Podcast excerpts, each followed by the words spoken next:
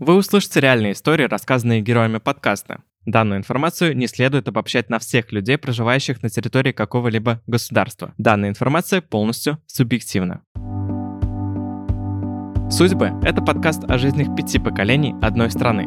Первый сезон посвящен историям мужчин из России. Вы слушаете эпизод «Агрессия к свободе.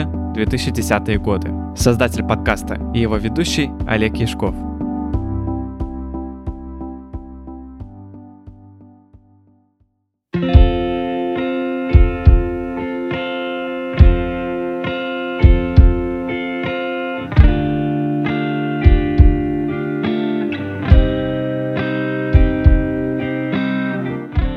2008 года во Владивостоке на судоводителя учился Андрей.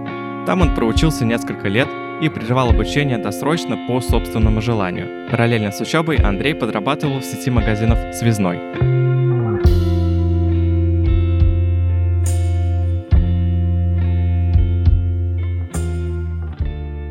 2007 году я закончил школу. Я все еще не понимал, кем я хочу быть. Археологом уже не хотел, потому что они занимались не тем, чем занимался Индиана Джонс. Наверное, я хотел понимания, понимания, как я буду жить и какой-то стабильности. И перед глазами у меня был один пример.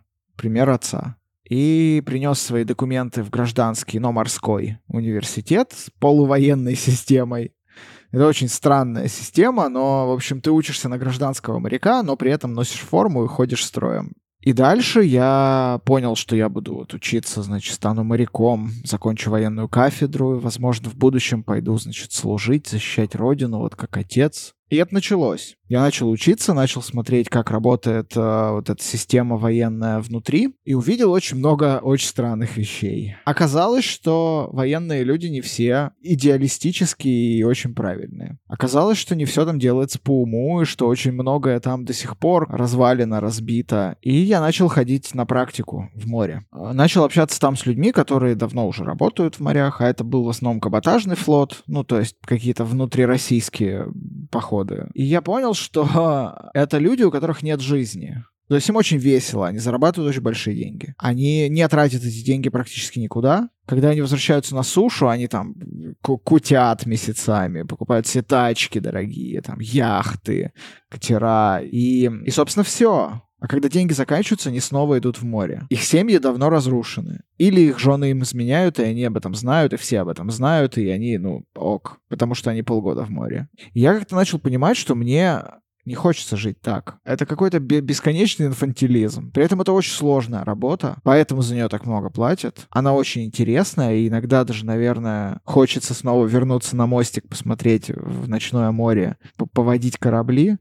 Но я тогда понял, что будущего здесь тоже нет. Поэтому я не доучился. Поэтому я ушел заниматься разного рода коммерческими э, мероприятиями.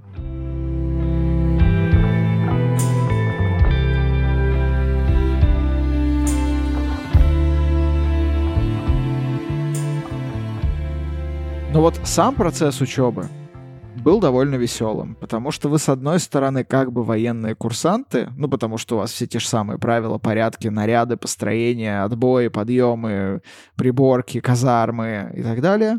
С другой стороны, вы как бы учитесь, поэтому у вас сессии, экзамены, и вашим преподавателям абсолютно плевать на то, что вы всю ночь в наряде стояли, и вы должны быть утром на лекции никого не колышет, что посуду мыл до трех утра, тебе надо вот э, с утра сдать этот зачет. Некоторые преподаватели это понимали, и как бы на химии, например, по пятницам, я помню, была первая пара химии, половина просто спала лицом в стол, и преподавателю было все равно, потому что он понимал, что судоводителям химия нафиг не нужна. Он, он что-то говорил, мы спали, и все были, всем было кайфово. Он свои часы закрывает, мы свои часы закрываем. Другое дело организационно-строевой отдел университета, то есть те люди, которые занимаются вашей дисциплиной. Были учителя, и учебная вот эта история. А была Вот эта вот история, связанная с строевой подготовкой, формой и вот всем вот этим. Я помню примерно сотню случаев, когда военные эти, будучи командирами рот, могли напиться, с кем-то подраться из курсантов. Я знаю примерно десяток случаев, когда они там, будучи пьяными, бегали, раздавали какие-то безумные приказы, курсанты носили их, они садили, там был такой чувак, который садился на стул,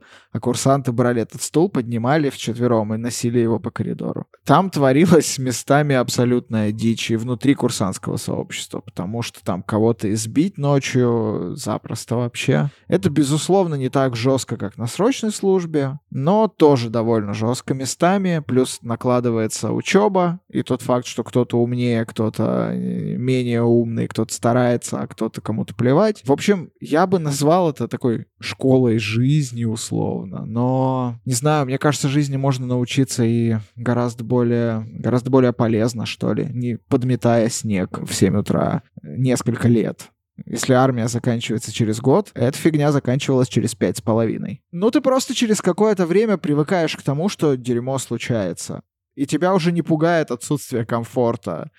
Ты в целом готов к жизненным вызовам, потому что ты прошел через такое дерьмище в свое, в свое время, когда ты ложишься спать, а, просыпаешься, и вытряхиваешь, типа, 30 тараканов из каждого ботинка, чтобы надеть их и пойти куда-то в 3 часа ночи, что-то чистить какую-то картошку плесневелую там. Или когда ты едешь, у нас часть ребят ездила эту картошку добывать с полей, и там вообще был какой-то трэш, там не то, что там воды, по-моему, даже не было, и, и, не кормили их толком, и они там месяц непонятно как жили. В общем, довольно жестко. Мы как-то разгружали 2 часа стекловату в той форме у тебя один комплект формы, в которой ты ходишь. Вся форма потом покрылась таким налетом. Нам никто не рассказал, что от стекловаты чешутся и что ей нельзя дышать. И это даже не срочники. Поэтому я прекрасно представляю, какое отношение у государства к э, срочникам. А государство не думает. И это довольно плохо. Мне кажется,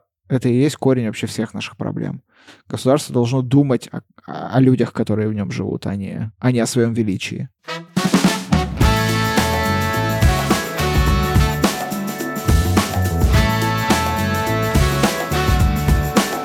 2009 году в Ижевске в экономико-математический лицей номер 29 поступил Жора.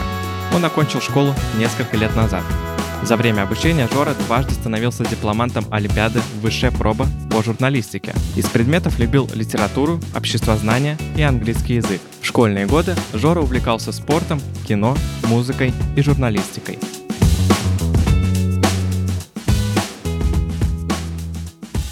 Меня всегда ставят супер вопросы о качестве школьного образования, потому что мне кажется, что я не очень репрезентативен в плане э, выборки. Я учился в хорошей школе. У нас э, город Ижевск в какой-то момент славился тем, что там находился экономико-математический лицей номер 29.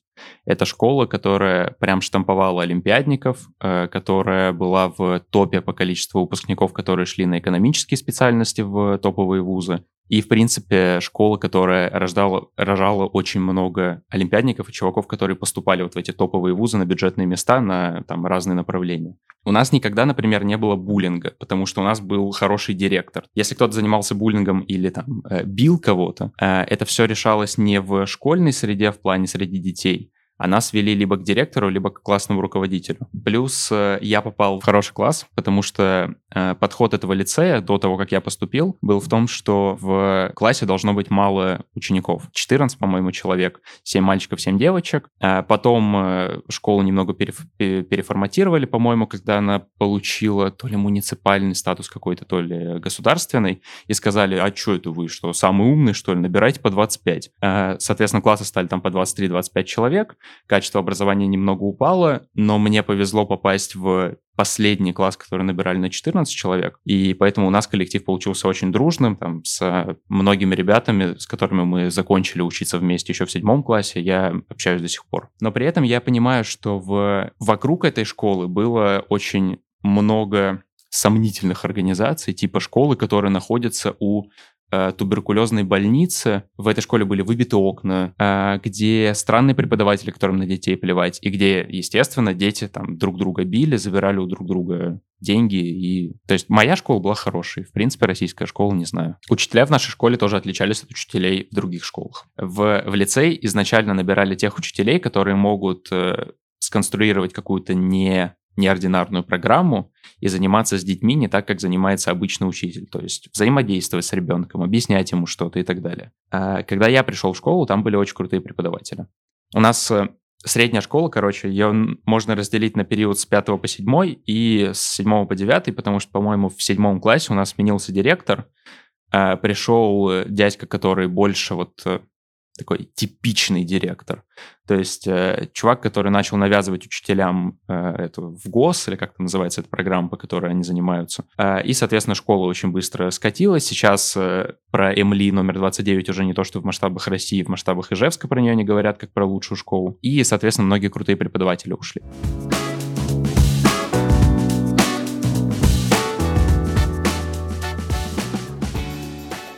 Если вспоминать элементы контроля, это, естественно, были какие-то внутришкольные контрольные, это были внутришкольные какие-то зачеты, но они закончились где-то в середине средней школы, в плане как основной элемент контроля. А, и школьная программа сфокусировалась на экзаменах. А, главными рубежами были ОГЭ и ЕГЭ. А, соответственно, ОГЭ — это экзамен после девятого класса, ты его сдаешь и получаешь аттестат о... Я не помню, как он называется, короче, аттестат, который подтверждает, что ты завершил э, 9 классов, то есть получил среднее образование, и после этого ты можешь либо пойти в 10 класс, либо пойти в ПТУ, либо вообще никуда не пойти. А ОГЭ — это экзамен с двумя основными предметами, русский, математика, и с двумя предметами на выбор. Там можно выбрать обществознание, географию, Э, информатику и еще что-то, кажется. Но это, этот экзамен — это такая урезанная версия ЕГЭ. То есть тебя никто особо не проверяет, когда ты приходишь на этот контрольный пункт, где вы пишете экзамен.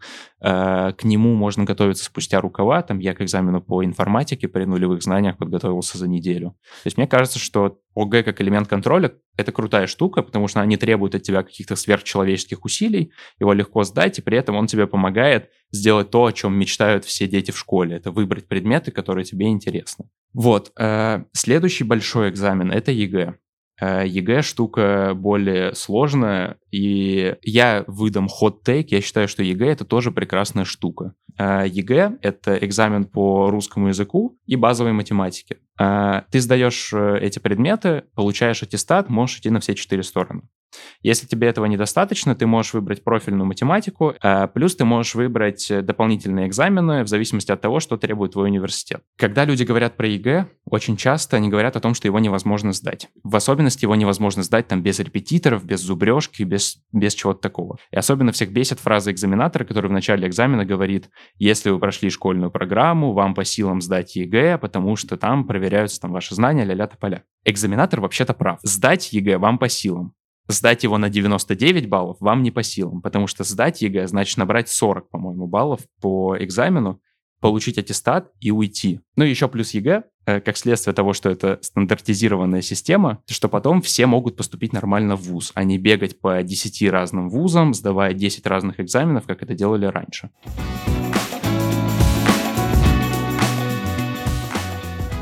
Наверное, на вопрос о том, что было популярно в школьные годы, интересные ответы дадут э, чуваки постарше меня. Я помню, наверное, три помешательства на чем-то. Э, первое — это помешательство на карточках черепашек-ниндзя и Человека-паука. Мы прям огромные колоды приносили в школу, там чем-то обменивались. Я помню, что я... Э, карточки по Человеку-пауку появились раньше, чем карточки по черепашкам-ниндзя, поэтому я малое количество карточек по черепашкам обменял на огромную колоду карточек по Человеку-пауку. Это был супер trade offer вообще. А, другое помешательство было на э, вейпах. Прям с трудом могу вспомнить что-то, что взорвало школы, так как взорвали вейпы, всякие курилки и снюс. Прям все, все в какой-то момент стали моряками, которые жуют табак и курят трубки.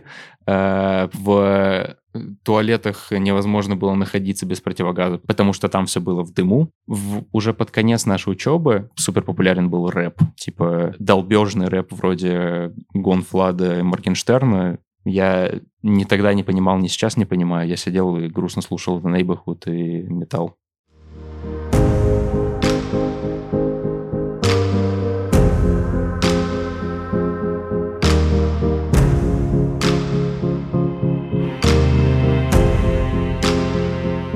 2015 года Игорь проходил обучение по специальности «Государственно-конфессиональные отношения» в Российской Академии Государственной Службы, а также по специальности «Практическое богословие» в Санкт-Петербургском христианском университете. В эти годы Игорь продолжал быть пастором церкви.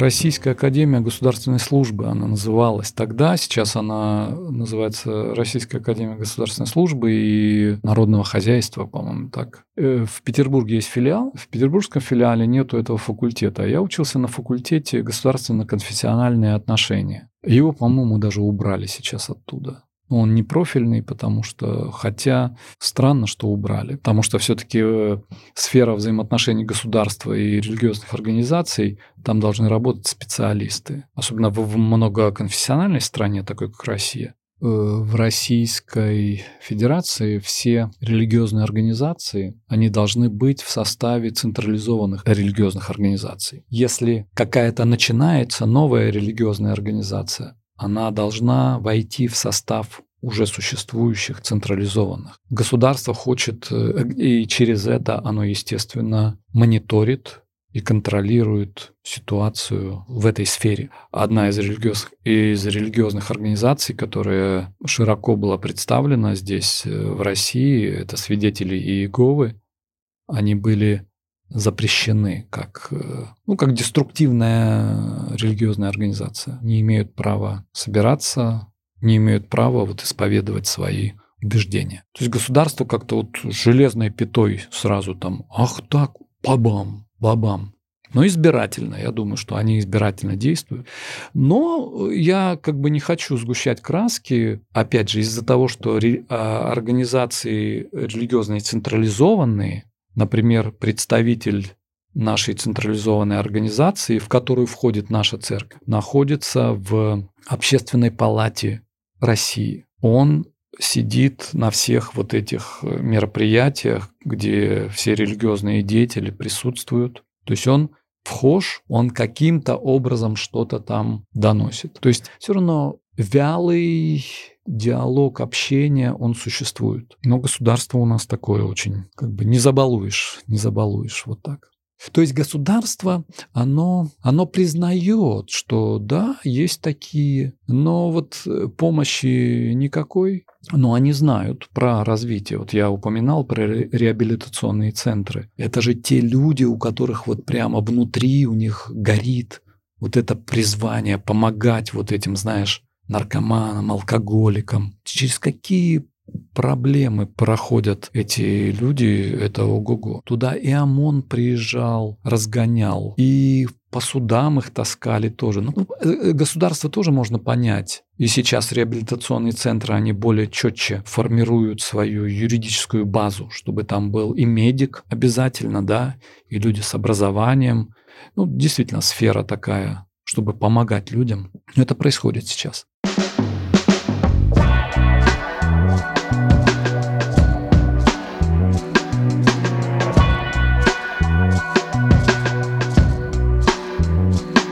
С 2011 по 2013 год Егор работал в Воронцовском пивзаводе на должности техника KPI. После он переехал в Ростов-на-Дону и до 2016 года работал инженером по автоматизации в ГК «Формула». Если говорить про личную жизнь, то у Егора есть жена и ребенок, который сейчас учится в начальной школе.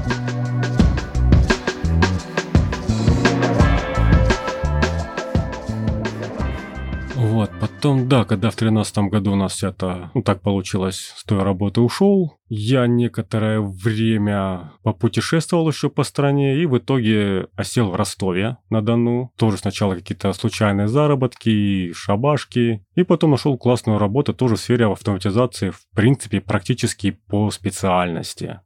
Путешествовал где-то как-то, что-то, у меня вот эти не... в 10, 11, 12 года там они немножко так выпали из инфополя. 2014 году, да, вот я как бы уже здесь, когда зацепился в Ростове, познакомился со своей будущей женой, мы поженились, родился ребенок, ну и как бы началась взрослая, полноценная взрослая жизнь. В свою квартиру уже переехали, ну как свою там, досталось, грубо говоря, в наследство практически. Жизнь разная, тем более, говорю, здесь Ростов, здесь все рядом, здесь эти самые, это ворота Кавказа. Здесь полно всякой публики и из Кавказа, и вот с ближайшей Украины, и отовсюду, и с, с России приезжают, здесь всякие люди, у каждого свои тараканы в голове. Э, ну, интересно общаться, конечно, да, люди разные бывают. Как-то чем-то интересоваться, кроме школы и работы, уже, ну, сильно особо времени не хватает. Денег, денег хватало, я не говорю, что прям шиковали, но и не бедствовали. Вот после пандемии, да, я мы как, как бы конкретно вот в пандемию и, и после него стало немножко так поменьше денег, приходилось поужи, поужиматься, и сейчас приходится поужиматься. А до этого жили как бы, ну, нормально.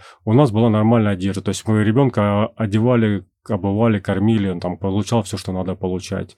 Мы сами могли там куда-то в ресторан сходить, куда-то съездить спокойно. Вот мы в Сочи ездили, там на Новый год взяли, просто, я говорю, поехали в Сочи, поехали, сели поехали. Вообще, не без подготовки, без ничего. Как бы, да, трудности есть в том плане, что на все нужны деньги. То есть, э, да, какие-то есть бесплатная медицина, но она вообще ни о чем. То есть, мы уже, мы уже просчитываем. То есть, заболел ребенок, это деньги. Пошел ребенок на какой-то кружок, это деньги пошел в школу, это деньги. Ну, сначала в детский садик, там были одни, одни бюджеты, одни деньги. Сейчас в школу пошел, это совершенно другие бюджеты, другой деньги. То есть ребенок это дорого. Ну и в плане организации. Правда, у меня этим жена занимается, но все равно там у них куча чатов, везде надо успеть, куча там вопросов решить организационных в этом плане. Дорого и напряжно. То есть возможностей очень много. Можно найти занятия, кружки, развлечения на любой вкус и цвет. Вот все, что хочешь, вообще с этим проблем нету. Есть проблемы с деньгами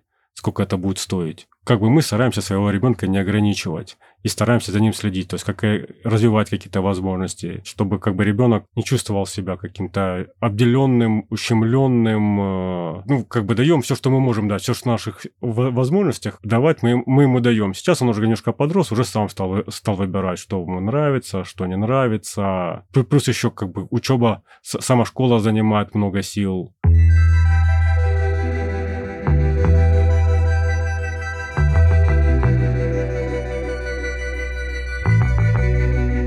2014 году Андрей прервал обучение по специальности судоводитель и начал выполнять разнообразную работу.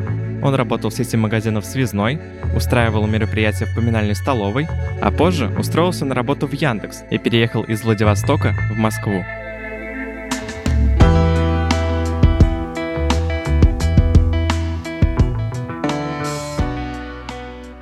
Вот я не знаю, многие каким-то образом решаются уйти из универа или там ну, делают какой-то шаг, принимают какие-то вот решения прям. Мне кажется, я в какой-то момент просто забил. В какой-то момент я просто забил, и это закончилось академом, а в академии я, чтобы не сидеть э, на жопе ровно, пошел работать в связной продавцом. И я попал в очередной раз в совершенно новый мир. В связном очень хорошо учили, нас перед тем, как взять на работу, сначала месяц, что ли, обучали продажам, техникам продаж э, и всякие такие штуки. Я очень много нового узнал, понял, ну и начал работать. И я помню это ощущение, когда ты работаешь, и тебе за это деньги платят. Это довольно странное ощущение, потому что до этого ты привык кучу лет что-то делать бесплатно, причем обычно это какая-то очень тяжелая работа.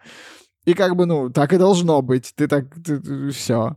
А тут тебе платят деньги, и ты можешь их тратить на всякие ништяки. Мне это очень понравилось. Вообще концепция замечательная абсолютно. Получать деньги, тратить их на ништяки. Я где-то с полгода, почти год проработал в связном.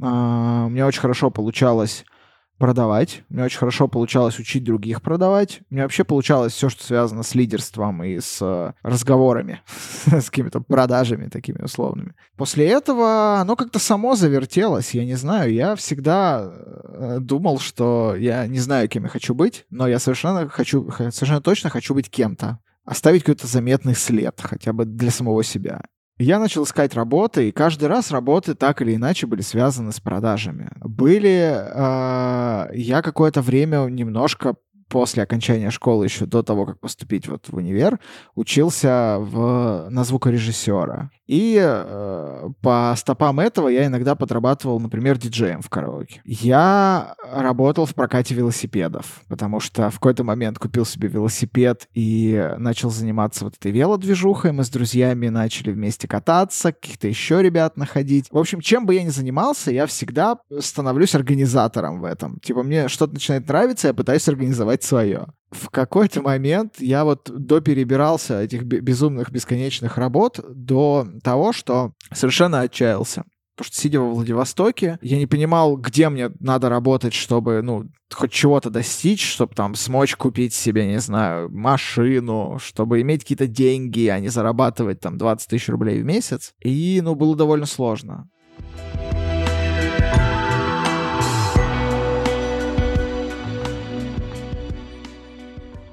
То есть мне хотелось путешествовать, но это невозможно, это дорого. Мне хотелось, не знаю, машину, но это невозможно, это дорого. Мне хотелось какую-то работу, где я не просто торговый представитель, который никогда Владивосток не покинет, а будет вот сидеть в нем, максимум летать в Тай, это как Турция, но для Владивостока. Но ничего не поменяется. Я смотрел на людей вокруг, для которых высшей точкой развития было купить себе джип, и в идеале к старости катер. И я видел огромное количество людей, которые покупают в кредит Лексусы новые и живут в малосемейках э, э маленьких на 12 квадратных метров и едят доширак. И я не хотел так. Я видел, что для того, чтобы зарабатывать хоть какие-то деньги, нужен свой бизнес. Потому что если ты на кого-то работаешь в регионе, то ты по умолчанию беден. И люди вокруг тебя с этим давно смирились. Когда ты говоришь людям, что ты хочешь больше, ты хочешь поехать куда-то в Москву, Москву, например, там вот деньги, там развиваться можно. Тебе говорят, а кто тебя там ждет? Что ты там будешь делать? А вот у нас здесь зато морюшка. Ну да, мы мало денег получаем, но зато ты посмотри, природа какая. И ты понимаешь, что эти люди, они они настолько отчаялись, что вынуждены сами себя убеждать в том, что невозможно прыгать выше, чем они находятся. И это на самом деле ужасно, потому что они-то этого когнитивного искажения не понимают, а те, кто хоть что-то пытаются делать, тоже в какой-то момент превращаются в... Ну, как бы они очень странно начинают рассуждать, потому что я помню, что мои знакомые, они делали какие-то бизнесы, во Владивостоке, это, безусловно, сказывалось на качестве жизни горожан. Ну, то есть у тебя в городе появляются какие-нибудь, я не знаю, там, кафешки, крафтовые, там, э, эклерные, а, какие-то ресторанчики. То есть люди стараются, что-то делают, антикафе какие-то там, виниловые клубы, клубы по продаже комиксов. Но ты понимаешь, что вот он всю свою жизнь в это вкладывает, а прибыли от этого ровно столько же, сколько я зарабатываю, будучи в связном.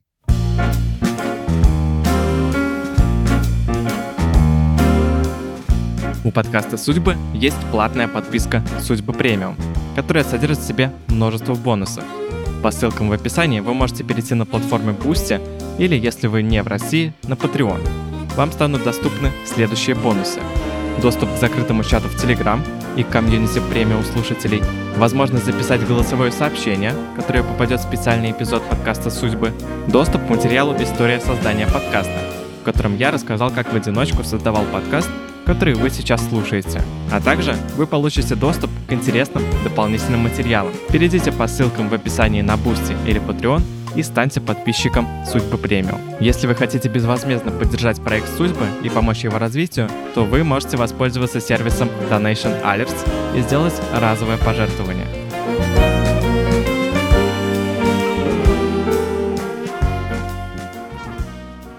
Где-то в 2014-2015 году у меня начался такой период стартапов. Я буквально каждый вечер засыпал с мыслью, а какой бы бизнес мне сделать, а как бы мне что-то сделать. Мы проводили велоэкскурсии. Мы продавали, пытались продавать рекламу на специальных тележках, которые крепили к велосипедам, и они ездили по городу. В какой-то момент я осознал, что вот я все это пробую, и ничего не получается толком, и все вообще бессмысленно. Я всегда размещал свое резюме на владивостокских сайтах, там не работает, ну как, там никто не пользуется HeadHunter, но мне посоветовали разместить на HeadHunter, ну потому что мало ли кто-то позвонит. А, я разместил и пошутил, что, блин, а вдруг мне позвонят из Google, пусть мое резюме будет на HeadHunter. И мне позвонили из Яндекса. Я, наверное, не буду очень подробно это описывать, потому что я до сих пор там работаю. А, но с абсолютно начальной позиции я за полтора года вырос в довольно среднюю, которая уже помогла мне переехать в Москву. И компания меня релацировала на новую должность в Москву. Поэтому здесь моя жизнь начинает такой четкий карьерный рост вверх, очень понятный трек, по которому я до сих пор, собственно, и бегу это совпало с очень большим взлетом всего Яндекса, потому что я пришел работать в такси, когда оно было еще размером очень маленьким и только-только там запускалось в удаленных городах. Сейчас оно огромное, а прошло всего 4 года. И я рос вместе с ним. И в том числе благодаря этому я там, где я есть сейчас. Если бы тогда мне этот совет не дали, я бы не разместил резюме. Я не знаю, возможно, я бы сейчас прятался где-то в деревне под Владивостоком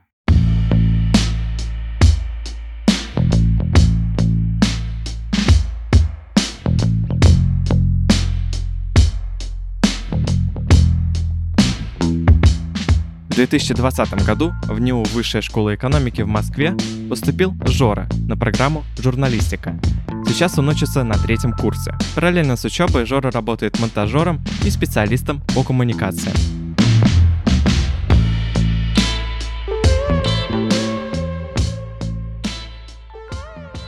Я планировал это поступление где-то с 10 класса, и примерно тогда же начал, собственно, что-то делать для того, чтобы поступить.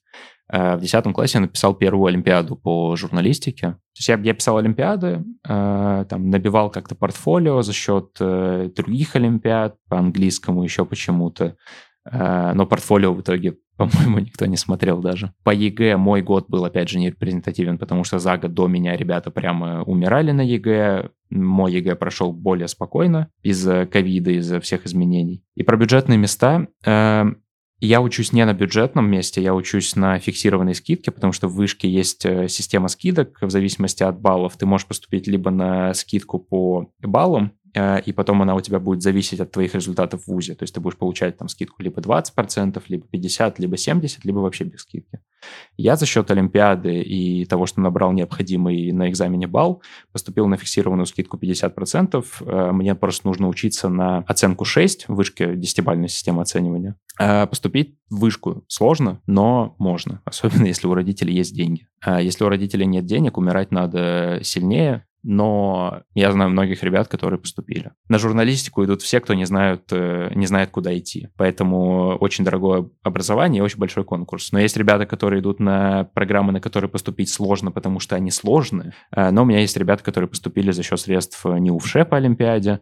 Есть, опять же, моя девушка, которая поступила по Олимпиаде э, по обществознанию на международные отношения. Есть друг, который поступил по другой Олимпиаде на урбаниста в вышку. Короче, про качество высшего образования мне говорить так же сложно, как про качество э, школьного образования, потому что я учусь в quote-unquote лучшем вузе России, самом либеральном и прогрессивном в прошлом. Его, конечно, старательно убивают сейчас, прям очень старательно. Нам вуз этого, нам ректора поставили из Дальневосточного университета. По всей вышке расклеили постеры Дальневосточного университета и стараются максимально зажать студентов, но тем не менее. Как мне кажется, все зависит от программы. Условно, если ты учишься на международных отношениях, у тебя качество образования будет крутое, тебе будет давать очень много материала, и он тебе поможет потом стать специалистом. То же самое можно сказать, например, про прикладную математику и информатику. Ты можешь со второго курса пойти работать в Яндекс. У меня товарищ ходил на стажировку, э, ему платили хорошие деньги за стажировку, ему предлагали перейти в штат. Если ты учишься на гуманитарном направлении, как я, например, на журналистике, ну, во-первых, ты когда-то очень сильно ошибся с выбором, а во-вторых, э, это не очень практически применимые специальности. Особенно если ты учишься где-нибудь в СПБГУ или еще в каком-нибудь вузе у тебя будет классный диплом с классным названием, но он тебе особо ничего не даст, потому что в этой профессии все дает опыт. Вышки это решают очень круто. В вышке очень много проектов. Но качество образования зависит еще и от того, как ты учишься и какие у тебя цели. Вот у меня цель, например, на третьем курсе работать и получать хорошие деньги. Я не представляю, как мне в этом может помочь высшее образование. На третьем курсе я все еще специалист, который никому не нужен, особенно если я просто учусь. Поэтому я с первого курса делал какие-то свои штуки. Я писал тексты в телеграм-канале, их я писал еще там с школьных годов, но в ВУЗе начал писать по-человечески. Я делал какие-то подкасты. Но при этом, если ты Короче, если ты учишься и работаешь, например, в какой-то момент тебе образование станет больше мешать, чем помогать, потому что оно будет тебя отвлекать от работы и мешать тебе развиваться, в моей конкретной специальности. Если ты только учишься, то ты будешь получать очень много знаний, которые тебе, ну, как бы не супер будут полезны потом в карьерном пути. А если ты только работаешь, э, то ты немного, немного потеряешь, потому что тебе в ВУЗе, в принципе, не дадут того, э, чего не могут дать на работе. Короче, все зависит от специальности и зависит от твоей специализации внутри твоей профессии. Например, если ты хочешь быть военным э, журналистом, военным корреспондентом, возможно, есть смысл пойти в МГУ и пролезть на кафедру военной журналистики. По-моему, они там ее преподают отдельно. Если ты хочешь быть просто чуваком, который делает контент, либо начинай делать контент, либо поступай в вышку и тоже начинай делать контент, потому что без этого ты никому нужен не будешь.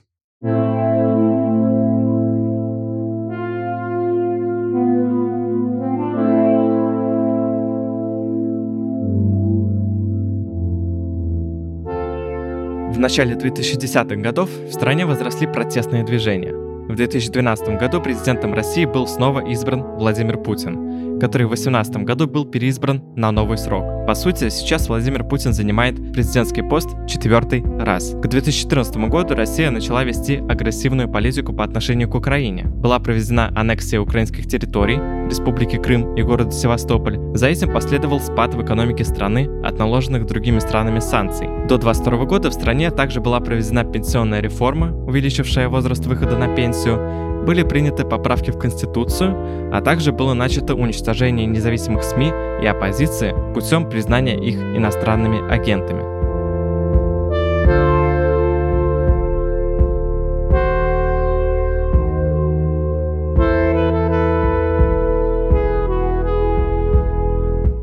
Ну, к кандидатуре Медведева относился, ну как, ну это будет Путина заменитель, что он сядет, просто погреет место и все, поддержит до следующего раза. То есть как-то серьезно к нему это самое не относился. Тем более, помню, что тогда была шутка «Привет, медведь». Вот. Относились, относились к нему как, как к медведу. Вот такому карикатурный персонаж со своими тараканами в голове. Но, в общем-то, как-то отсидел на, на своем кресле, сильно ничего не поломал. Где-то даже лучше сделалось, я не, я не знаю. Опять же, это Сколково придумал. Тут тоже смех, да и только, да. Что-то делают, но что-то именно значимого и классного из технопарка Сколково я вот так вот на скидку не скажу. В каких-то небольших масштабах, может быть, это можно было и больше сделать. И во-вторых, это не на публику делаются. Я не знаю, для чего это все, какие-то что-то есть, что-то делают, а со стороны получается, ну, ну сделали Сколково и сделали, а так какая-то карикатура вышла. Я могу вспомнить отдельный эпизод, например, с 2012 из выборов 2012 года. Тогда очень мощная шла пиар-компания Прохорова, движение так называемое с Йомобилем, с еще какими-то проектами. Его, в принципе, продвигали как очень крутого мужика, он появлялся постоянно в каких-то ток-шоу, э, поэтому я думал, что должен выиграть Прохоров, потому что про Путина я знал мало, про Медведева я тоже знал мало, а Прохоров казался крутым мужиком, которого все знают и любят. Поэтому, если бы меня заставили тогда проголосовать, я бы его выбрал. В 2014 году Россия аннексировала украинские территории, Республику Крым и город Севастополь. У меня в, на Украине живет сестра с э, семьей, а мой зять э, с, с Крыма. Ну, он видел крымскую ситуацию воочию. Он сейчас живет здесь, в России, но его мама живет в Крыму. Ну, конечно, э, я прежде всего по телевидению видел все эти кадры и Майдан. Видел, что люди очень возбуждены ну и много вот этих таких достаточно агрессивных действий и со стороны там силовых э, структур, и со стороны людей что, привело, как обычно бывает, при слабости власти или при определенном безвластии э, начинается или хаос, или же какие-то э, события в стране, которые, как правило, негативно начинают какое-то вот последствия неприятные для, для страны. И вот эти территории, которые заявили о своем несогласии вот с этим событиям. Вот это Донецкая, Луганская область, вот это Крымская ситуация.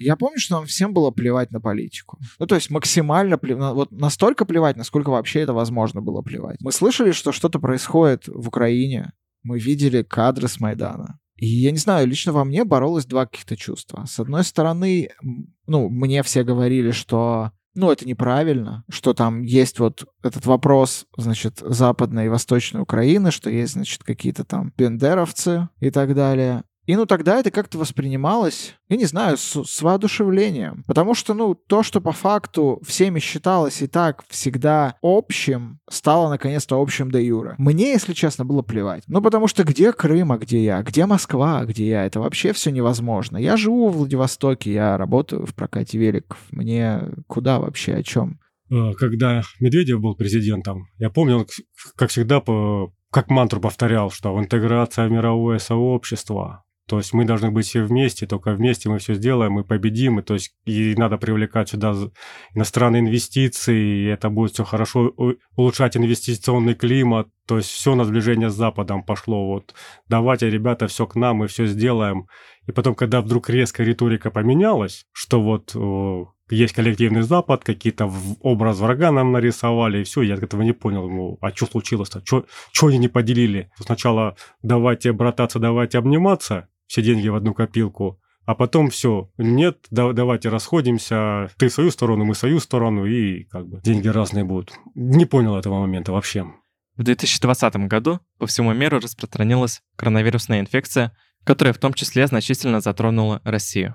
Коронавирус стал счастливым временем, как мы понимаем сейчас. Можно было сидеть дома, кушать бургеры и ничего не делать, и тебе за это еще и платили. На самом деле, как мне кажется, коронавирус стал для нашей страны. Я думал, что он станет. Вот тем шагом, той ситуацией, которая покажет всем, насколько мы не умеем справляться с кризисами. Потому что правительство, власти во время коронавируса, ну, откровенно потеряли вообще все полимеры. Ничего не было сделано нормально. Все, что можно было сделать, все было сделано через жопу абсолютно все. А власть еще раз показала, что ей плевать на людей, что, типа, люди могут э, умирать. Это никого не интересует в целом. Уровень обмана дошел до такого состояния, что когда людям рассказали про вакцину, люди не поверили. А вакцина-то была действительно нормальная, и нам приходилось какие-то, я не знаю, статьи из Ланцета переводить, чтобы понять, это нормальная вакцина или нет, потому что никто не верил тому, что говорят из телевизора. Все-таки мне кажется, как бы даже с моего непрофессионального взгляда, года, что слишком поздно схватились, что надо было хотя бы на 2-3 недели э, сделать локдаун и закрывать Москву полностью. Потому что 2-3 недели, но они дали свой ход. Э, те люди, которые были в Москве, они, видать, поняли, что что-то намечается, и сразу из Москвы постарались как бы уехать. И оно, опять же, кто куда уехал. Кто-то на дачу в Подмосковье, кто-то на это самое, по всей России. Там, потому что дачи, московские дачи не везде есть. Практически в любом отдаленном уголке России и люди успели разъехаться. А, видать, вирус уже был. А так вот, ну, система здраво- здравоохранения в первое время, наверное, просто не справлялась. Куда-то записаться, куда-то вызвать себе врача, это было нереально. И все, да, потом выровнялись, потом как-то и обеспечение стало лучше. Люди научились в этом работать, но сначала было какое-то непонимание, это самое, недостаток всего это самое, в первую очередь и организационный недостаток, и недостаток каких-то лекарств, каких-то перевязочного материала, медикаментов, все это было, как бы, да. Мне кажется, что из Ижевска это было видно не так хорошо, как из Москвы, потому что основная борьба с вирусом все-таки была здесь. Э, в Ижевске не так жестко следили за тем, как ты перемещаешься по городу. Э, в Ижевске не так жестко следили там за соблюдением каких-то норм.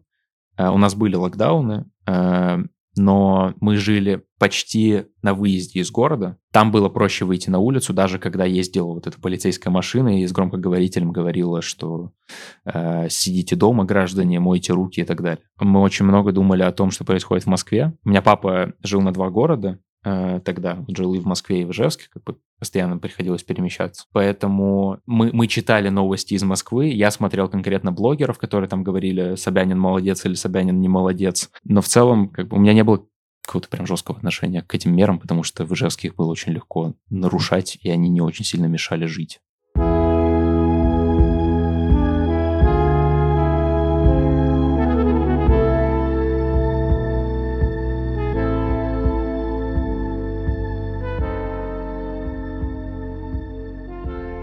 Наверное, года с 2014 я знал, что власть может сделать все, что она захочет.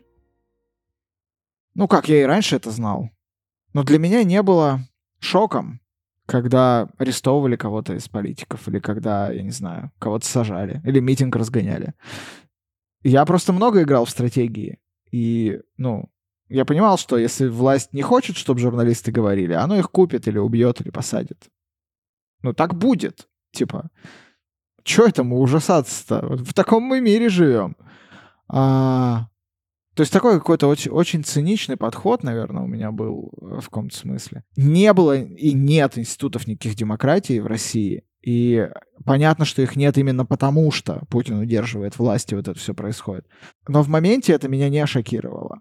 Меня не шокировали поправки в Конституцию, потому что ну, было очевидно, что они их протащат. Э, про поправки в Конституцию это был, это был мой первый опыт голосования. Э, я пошел гордый в школу голосовать против, э, потому что прочитал эти поправки, это какая-то просто атомная была ересь. В моем медиапространстве их очень активно обсуждали, э, но тогда было весело наблюдать за тем, как наши оппозиционные силы в очередной раз э, объединились в попытках разбить друг друга в угоду действующей власти. Но были еще и сторонние какие-то СМИ, например, или там медиа, которые не связаны с оппозицией. Я тогда понял, что это очень сомнительные инициативы, единственная цель которой это сделать Путина вечным, э, пошел голосовать против. Мой папа тоже пошел голосовать против. Я помню картину, когда папа вышел с избирательного участка у нас в, вот в этом районе, где мы жили, сел в машину очень злой и сказал, что этот сраный народ заслуживает свою власть, потому что вокруг него все голосовали за. И очень горды, и еще это объявляли вслух. Ну, в принципе, все, все к этому и шло, то есть, э, но не в 2004 году, не сейчас, нету какой-то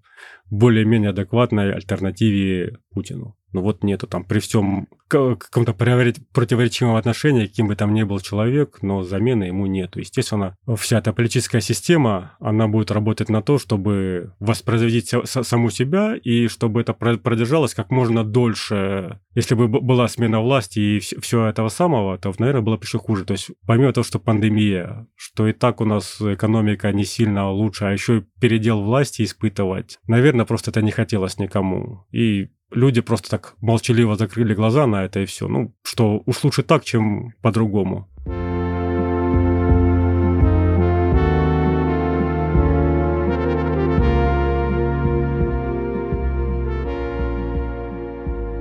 Диктатура с э, демократическим лицом. Типа они пытаются, они вот как э, как Райан Рейнольдс в Дэдпуле, когда он маску снял, у него была маска Хью Джекмана. Вот примерно так же там было видно, что э, лицо уже все в таких э, шрамах диктатуры, но при этом э, сверху наклеена такая, такая бумажная какая-то штучка с надписью типа «Мы все еще демократическое государство, э, мы все еще там уважаем всех наших граждан, мы все еще боремся за их благосостояние». Вся его шобла меня начала немножко раздражать. Не немножко, сильно инагенты, СМИ, независимая журналистика, это все как-то мимо меня, потому что я не понимаю, что такое независимая журналистика. Всегда есть какие-то столкновения интересов. То есть у кого-то один, одних спонсор, у кого-то другой спонсор. Каждый гнет свою линию. Позже даже шутка такая была. Пос посмотрел новости по Первому каналу. И, о, мы живем в прекрасном и счастливом государстве, лучше всех. Тут же переключил новости на НТВ и думаешь, как я живым вернулся из булочной. То есть одни и те же события подавались совершенно под разным углом, под разным соусом. И где там правда, где кривда, ну не разберешь. И поэтому к этому отношусь ну вообще когда как-то вот никак. Я просто не, не читаю газет, э, не это самое от политики стараюсь держаться подальше. Ну, как насколько это возможно держаться подальше. То есть для, для меня независимой журналистики в принципе не существует. Честно, я даже не знаю, каким образом а, можно было бы это предотвратить. Мне кажется, слишком далеко в прошлое нам пришлось бы копнуть для того, чтобы понять вот ту точку, в которой мы должны были развернуться. Возможно, это был там, я не знаю, десятый год болотная. Возможно, это э, я не знаю, еще раньше какой-нибудь Курск, и, возможно, это вообще времена Ельцина, потому что у меня понятная и четкая в голове ассоциация. Советский Союз — это такая вот древняя коммунальная э, разваленная, вонючая такая квартира, грязная, а мы как бы маленькие были, бегали по ней. И в какой-то момент выросли и такие, нет, ну, блин, мы хотим на улицу, мы хотим в офис, мы хотим там в нормальное место. Вышли в коридор, и все, и стоим. Коридор вроде не такой всратый, подъезд вроде бы белили пять лет назад. Мы такие вот стоим в этом подъезде, а дверь закрыть не можем. И вот оттуда из Союза. Оттуда воняет, оттуда крики вот эти какие-то детские, какой-то шум. А мы стоим в подъезде и не можем спуститься вниз, не можем пойти. Я не знаю почему, я не знаю, что нас держит.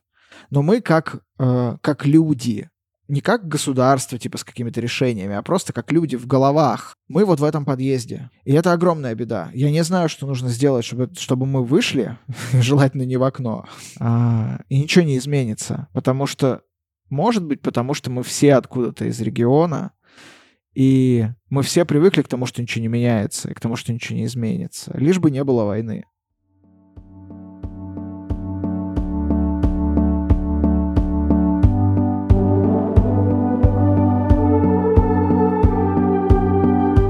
Спасибо, что дослушали эпизод «Агрессия к свободе» до конца. Я, Олег Яшков, создаю этот подкаст самостоятельно, без чьей-либо помощи – если у вас возникло желание не только поддержать меня и проект «Судьбы», но и получить личные бонусы, то по ссылкам в описании вы можете перейти на платформы Boosty или, если вы не в России, на Patreon и оформить подписку «Судьба премиум». Если вы хотите сделать разовое пожертвование, то воспользуйтесь сервисом Donation Alerts. А в телеграм-канале подкаста вы можете следить за новостями проекта «Судьбы», комментировать эпизоды и получать дополнительную информацию. Следующий эпизод называется «Год страха». В нем вам расскажут, что и как поменялось в России в 2022 году.